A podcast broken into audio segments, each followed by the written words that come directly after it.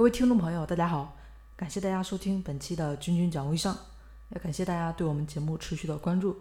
那么今天呢，跟大家谈一下这个关于微商啊，主要是给新手朋友的这么一些建议。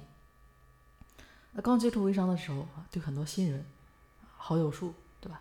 怎么快速加好友，是所有的新人，甚至说包括微商老人都比较头疼的一个问题。那像什么贴吧发帖子啊，五八拉人，陌陌加好友。QQ 群里怎么加人？这些呢，几乎所有的新人都试过，更有的，我想有的可能直接啊就搜这个附近的人啊，只是效果不怎么好，对吧？怎么样？自己应该都是心里清楚的啊，不用我多说。辛辛苦苦的加一天人，有的时候好不容易加了十个八个，可能你这边呢发现大部分都还是同行，那小部分呢就是就想挣你这个钱的这个推广啊，那么剩下的可能还是什么？可能还还不错，对吧？但是有的时候呢，啊，你不知情的情况下已经把你拉黑了。那一天这样，两天这样，十天半个月呢，啊，我估计其实没有多少人能撑下去啊。这里呢也是希望大家呢明白一下，啊，你如果有这种想法呢，你也不是一个人，啊，但是对于这呢，咱们分析分析，你为什么呢要去加好友？啊，不断的增加朋友圈里面的好友数，这其实大家都知道，就是想给自己的这个。商品，让更多的人知道了、看到了这么机会，那卖出的机会呢也相对大一点，对吧？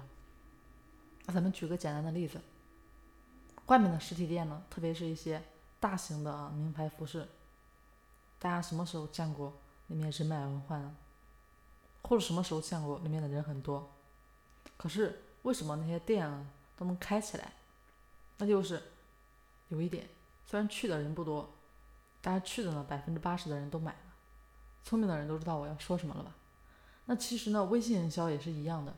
就算你的好友成千上万了啊，没有人买你东西，那么你的那些好友呢，也就只是一堆数字啊，甚至说和零一样。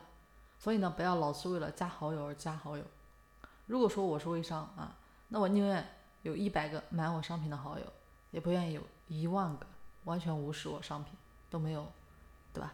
任何意思的这么一些好友，那接下来呢，跟大家说一下啊，到底怎么做才能做好？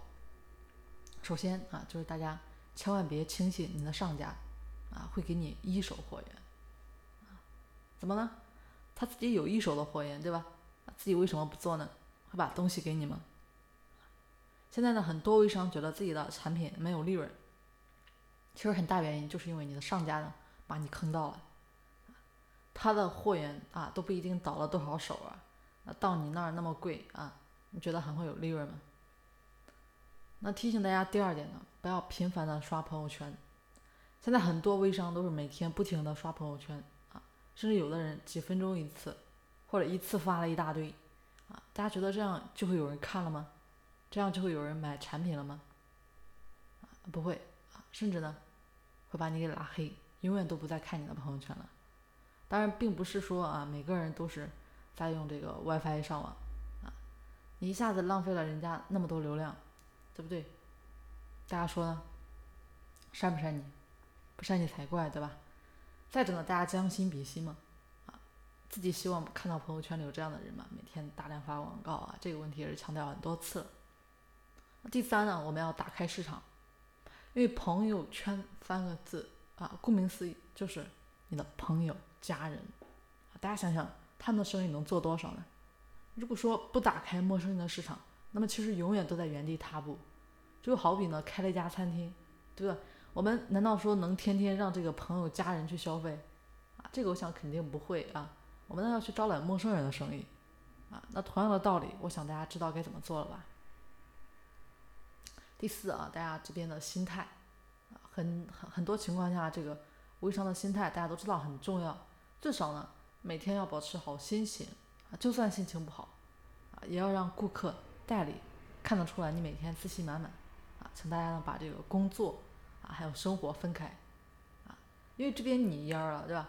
你的客户、顾客都会受到影响啊。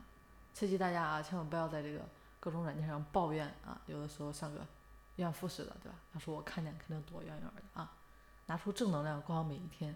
毕竟大家都喜欢阳光、积极向上的这么一种氛围的感染，啊，对了啊，这个还有很多人对吧？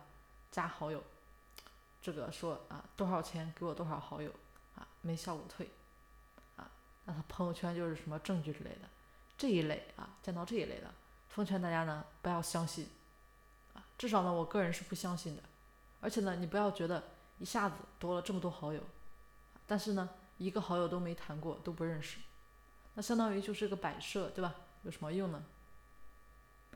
那谈谈关于这个商品描述啊，这里面其实对于这个宝贝的描述吧，详情啊，图文描述肯定是最好最直观了，买家呢也是最愿意看的内容。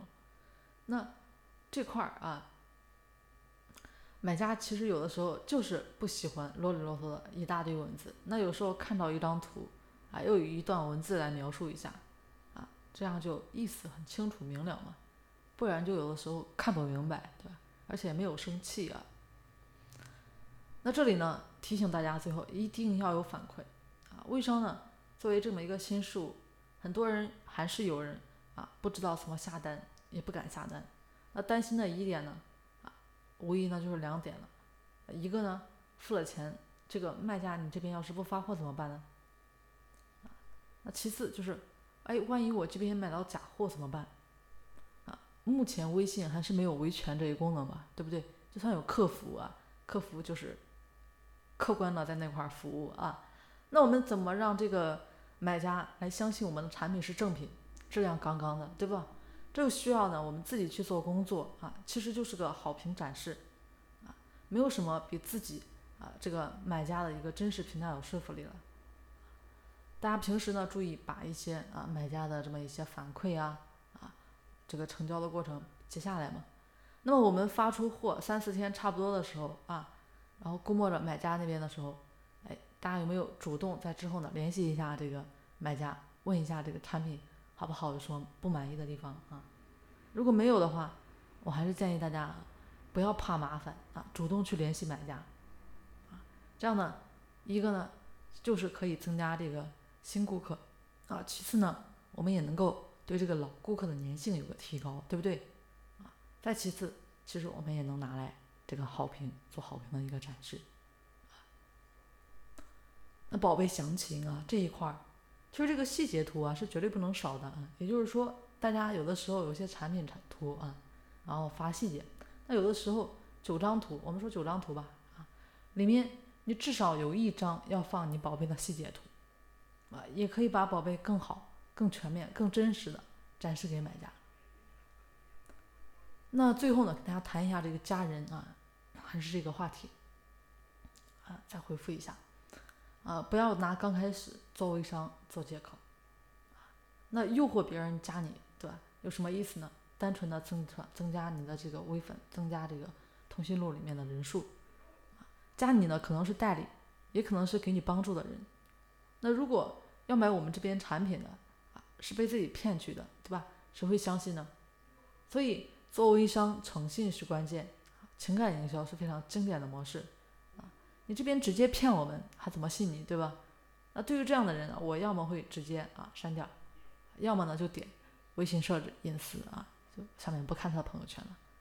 那最后呢，关于客源方面啊，总结一下，最好呢大家不要主动添加别人，一来呢造成困扰啊，给自己的一个客户呢造成。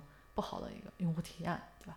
二点嘛，其实这样抢加来的人，大家想一下，是我们的意向客户吗？加完了，人家无非呢也是屏蔽我们，甚至拉黑我们。所以要记住，主动加我们的才是我们的意向客户。但是怎么才能让意向客户主动加我们呢？啊，之前呢跟大家也分享了一点啊，今天呢就先分享这么多，请大家持续关注，我们下期节目再见。